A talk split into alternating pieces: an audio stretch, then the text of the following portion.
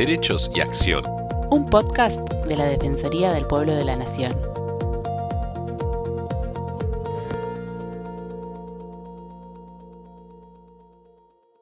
Este es un nuevo podcast de Derechos y Acción, el programa de la Defensoría del Pueblo de la Nación, donde tratamos diversos temas de interés general y en el mes de marzo, por ser el mes de la mujer también, hablando sobre género y sobre el trabajo de mucha gente que colaboró y que luchó durante muchos años en la defensa del género. En este caso vamos a hablar con Alba Rueda. Alba nació en Salta y llegó a Buenos Aires en la década del 90 con su familia. Se sumó a la militancia trans en el año 2003 y fue una de las militantes que abrieron espacios en los encuentros nacionales de mujeres. En el año 2006 ingresó a trabajar en el INADE y luchó hasta conseguir que su identidad autopercibida le sea reconocida en el recibo de sueldo. Participó de la presentación de amparos colectivos ante la justicia para que se reconozca su identidad y la de muchas compañeras y logró su DNI con cambio de nombre y sexo. En, el año 2020 se convirtió en la primera mujer trans del país en ocupar una subsecretaría de Estado y hoy trabaja en la subsecretaría de Políticas de Diversidad de la Nación que depende del Ministerio de Mujeres, Género y Diversidad. Hola Alba, ¿cómo estás? Te saludamos desde Derechos y Acción. Hola, muy, muy buenas, muchísimas gracias por la invitación. Alba, bueno, quiero que nos cuentes qué significó para vos llegar a asumir este cargo en la subsecretaría de Estado y qué repercusión tuvo en el colectivo LGBT Bueno, por un lado, la repercusión en nuestra comunidad, en todo lo que son las organizaciones sociales, fue celebrar la creación del ministerio y puntualmente de la Subsecretaría de Políticas de Diversidad. Creo que era una demanda histórica, principalmente de los últimos años, este, justamente que exista políticas públicas en la primera línea de, este, del Estado Nacional. Y en ese sentido, la creación del ministerio era la respuesta política a establecer eh, justamente toda una agenda, una agenda postergada históricamente, sobre todo para las organizaciones LGBT en términos de política pública. Esto lo único que hay que eh, morigerar quizás es el contexto. Argentina es uno de los países que ha tenido una lucha histórica del movimiento de diversidad sexual LGBT y con la ley de matrimonio igualitario, ley de identidad de género, la ley de cupo trans en la provincia de Buenos Aires en el año 2015, sin duda son antecedentes de una larga lucha de movimientos sociales. Entonces, Argentina tiene una característica de reconocimiento de los derechos, tiene una característica este, en proteger los derechos humanos para lo que es, este, digamos, los estándares internacionales y sobre todo si hablamos en términos regionales. Y lo que creo que era la demanda histórica de las organizaciones y de los movimientos era la demanda de políticas públicas. Y esta es la respuesta y esta es la agenda. Entonces, eh, fue muy bienvenido y sobre todo en ese sentido lo que me toca a mí es una enorme responsabilidad que es empezar a recorrer justamente este eje de transversalidad de las políticas de diversidad para lo que son las políticas públicas de un gobierno y de un Estado que pretende ser muy inclusivo, este, desterrar la, matriz eh, cultural de la desigualdad y sobre todo, por supuesto, este, digamos, abordar este, y modificar los índices este, de violencia por motivos de géneros y así como promover los derechos este, de las personas LGBT en nuestro país. Contame, y en este año de trabajo, ¿no? en este tiempo de trabajo, ¿cómo impactó la crisis sanitaria, eh, la crisis económica de este año en la población travesti trans? ¿Cómo, fue eso? ¿Cómo, ¿Cómo se vivió desde la comunidad? Bueno, lo que hizo fue evidenciar gran parte de esa desigualdad estructural y que sobre todo este, manifestó también este, determinadas características de nuestra población que hasta entonces estaban totalmente negadas o invisibilizadas en materia de políticas públicas. Por un lado, una economía de subsistencia. Se cerró, nosotros a veces usamos esa metáfora, se cerró una la esquina y las pibas empezaron no solamente a demandar comida, sino también toda una amenaza por los temas de desalojo, una amenaza que fue también por la violencia institucional a partir de la ASPO, eh, el ASPO y, este, y lo que implicó puntualmente este, la presencia de las fuerzas de seguridad en las calles para controlar el aislamiento. Entonces, en ese sentido, hubo una mirada de género, una mirada discrecional de la policía y, que atentó principalmente este, contra las personas LGBT. Esos son los datos que contamos de al año de, iniciada la pandemia y que realmente, este, digamos, son datos preocupantes, este, pero también, obviamente, la respuesta en términos de política pública para nosotras fue un compromiso para abordar esa desigualdad estructural, principalmente las respuestas para, para, esto tiene que ver con este, incluir y articular con políticas alimentarias, sobre todo el reconocimiento de las eh, identidades y de los cuerpos trans dentro de las políticas alimentarias. Esto es algo que este, va de suyo, pero es absolutamente novedoso para muchas provincias haber incorporado módulos alimentarios a la población travesti trans en nuestro país. Y esto tiene que ver con que no se reconoce justamente, este, digamos, a la población trans como una población que está atravesada por las violencias y que justamente ni siquiera los programas de emergencia económico, de emergencia social. Yo, pienso en el IFE, en todo eso,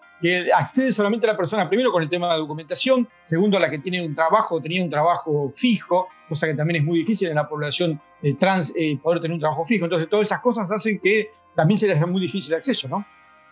Sí, y en esa línea, este, digamos, ese fue uno de los primeros abordajes. Otro tiene que ver con abrir justamente un programa social como el Potenciar Trabajo que incluya a las personas trans. Desde el año 2020 a la fecha tenemos más de 6.000 personas trans incluidas en ese programa social. Es un número que no tiene este, comparación con ninguna otra política pública histórica sobre la población trans. Este, digamos, no había programas que desarrollen esta magnitud de, de abarcar a la población y por supuesto vamos a seguir incorporando a compañeras, compañeros trans dentro de lo que son la, línea de la economía social. Y finalmente creo que una respuesta política también estructural tiene que ver con este, el abordaje de este decreto de cupo trans dentro del sector público, el decreto 721 del año 2020 eh, que nuestro presidente este, determinó justamente para que al menos el 1%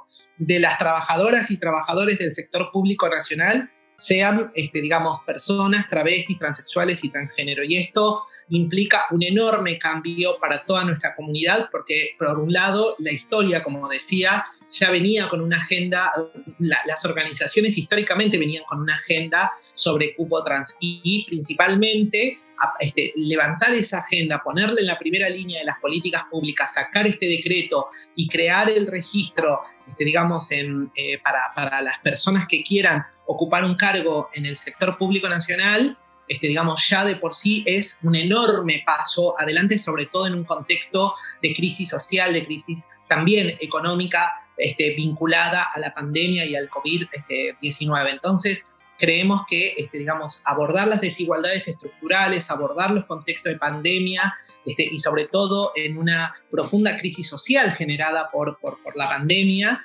este, creemos que también, eh, y una crisis económica que, se arrastra en nuestro país hace unos años, para acá lo que creemos es que efectivamente la respuesta política es, digamos, la fuente del empleo como transformador social para las personas Sí, y también hablando de esto, otra, otra ley que también salió es que todo el personal del Ejecutivo Nacional sea capacitado para asegurar inclusión laboral y condiciones de respeto a la identidad y expresión de género. Esto también es muy importante, ¿no?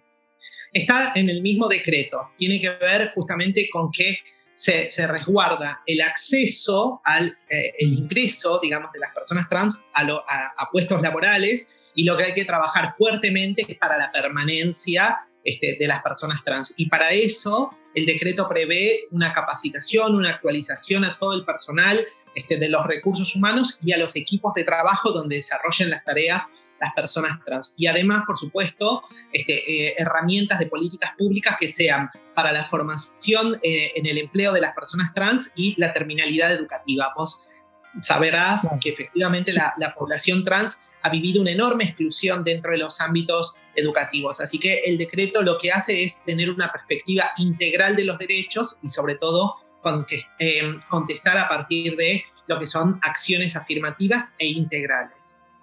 Y desde de aquí en adelante, ¿cuáles serían los puntos para trabajar, es decir, eh, desde tu subsecretaría y en el Ministerio en general en los términos de derecho de, las minorías, ¿no? De cuáles son los puntos a trabajar, cuáles son, qué es lo que eh, quieren o aspiran a lograr de aquí en adelante.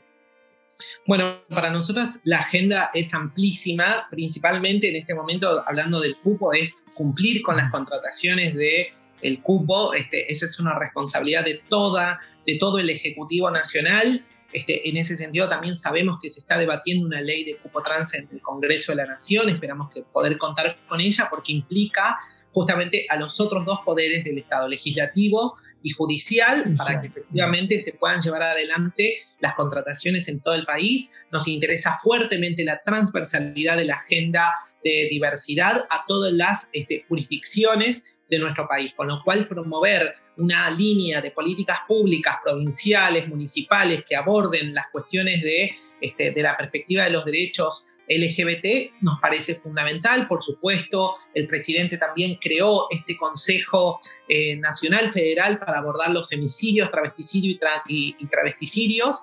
Y esto realmente también pone en eje un abordaje sobre las violencias extremas que están vinculadas a los travesticidios y transfemicidios en nuestro país, con lo cual también es desarrollar toda una línea que acompañe eh, y que desarrolle, este, digamos, la voluntad presidencial y de nuestro gobierno, que es esta convicción de romper con las desigualdades estructurales. Son dos de los ejes este, fundamentales y a partir de ahí también, por supuesto, abordar otro tipo de, respuestas políticas que tienen que ver con políticas públicas y principalmente el pasado 7 de marzo, en el Día este, Nacional de, Reconocimiento, este, del Día este, digamos, del reconocimiento para los derechos de las lesbianas en nuestro país este, a partir de justamente un lesbicidio, el de la Pepa Gaitán, este, digamos, desarrollamos nosotras acciones a través de lo que es Nosotras Movemos el Mundo, una, agenda de nuestro ministerio transversal a todos los otros ministerios, donde cada uno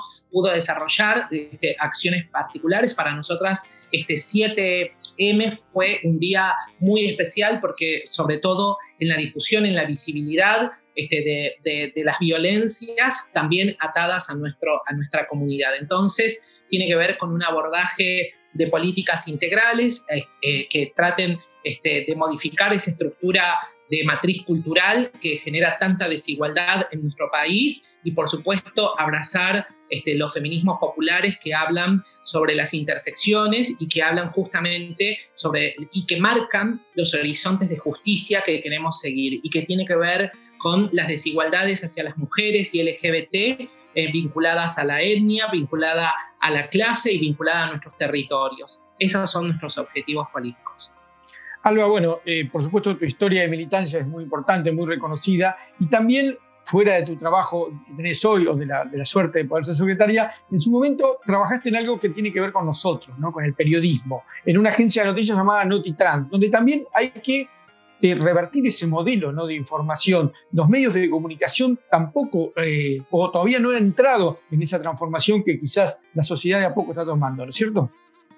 Sí, para nosotras eh, que las personas trans seamos protagonistas de justamente llevar adelante los contenidos sobre la, este, digamos, sobre la comunicación social y principalmente los cuerpos este, trans dentro este, y fuera de la pantalla, digamos, como elaboradoras de contenido, pero también presentadoras de esto, es un modo de romper la estigmatización histórica y sobre todo una lectura que hubo sobre nosotras, este, sobre nuestra población, sobre nuestras luchas, sobre las condiciones de vida y la desigualdad. Una, una perspectiva que está muy vinculada no solo al patriarcado, sino a los intereses de poder seguir y continuar con la estigmatización hacia nuestra población. Las narcotrabas, sin hablar de las desigualdades, este, digo, son, son ejemplos o es un ejemplo de lo que implicó para nosotras, este, este, digamos, cómo arrancamos el, el vínculo en los medios de comunicación.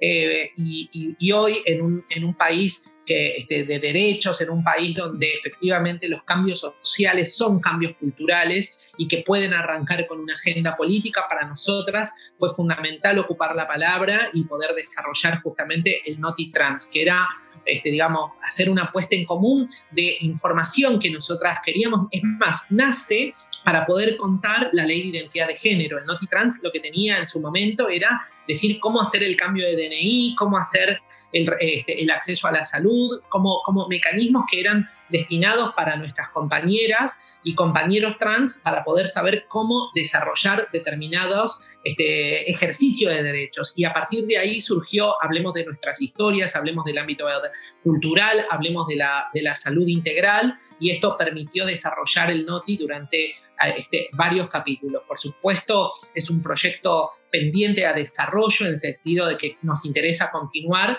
pero bueno, ya vos decías, este, digamos, además de tu trabajo, yo ya no sé si hay algo además de mi trabajo, pero este, por lo pronto, apenas tengamos la oportunidad, vamos a retomar con, un proyecto tan bonito como ese.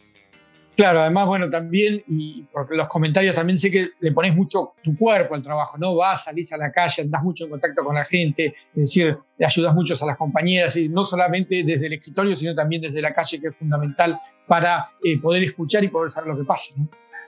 Para, mirá, si hay algo que, que, que quedó también virtualizado fue justamente este esta unión territorial. Para mí, el, vínculo con las organizaciones sociales es imprescindible, el Estado debe estar, este, digamos, siempre escuchando a las organizaciones eh, sociales y las políticas públicas deben registrar, este, digamos, las demandas de, nuestra, de nuestro pueblo y en ese sentido registrar y, desarrollar este, políticas que vayan este, para, para, para, cambiar las desigualdades. Y las organizaciones sociales, eh, y, hablo de las históricas como la de los derechos humanos, hablo del movimiento de, madres, de hijos, de abuelas, de familiares, de detenidos desaparecidos durante la última dictadura cívico-militar, que efectivamente marcan el rumbo de nuestras democracias. Entonces creo que hoy y en Argentina, sobre todo los movimientos sociales están vinculados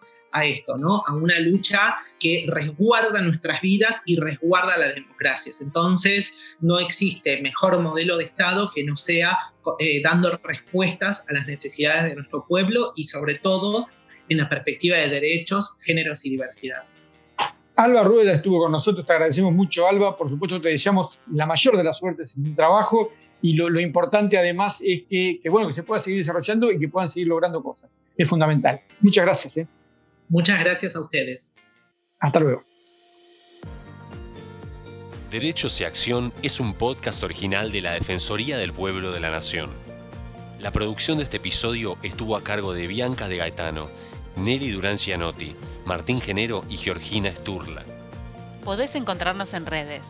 Por WhatsApp escribirnos al 113-762-4966 en Twitter e Instagram buscanos como arroba dpn Argentina y en Facebook como arroba dpn.argentina.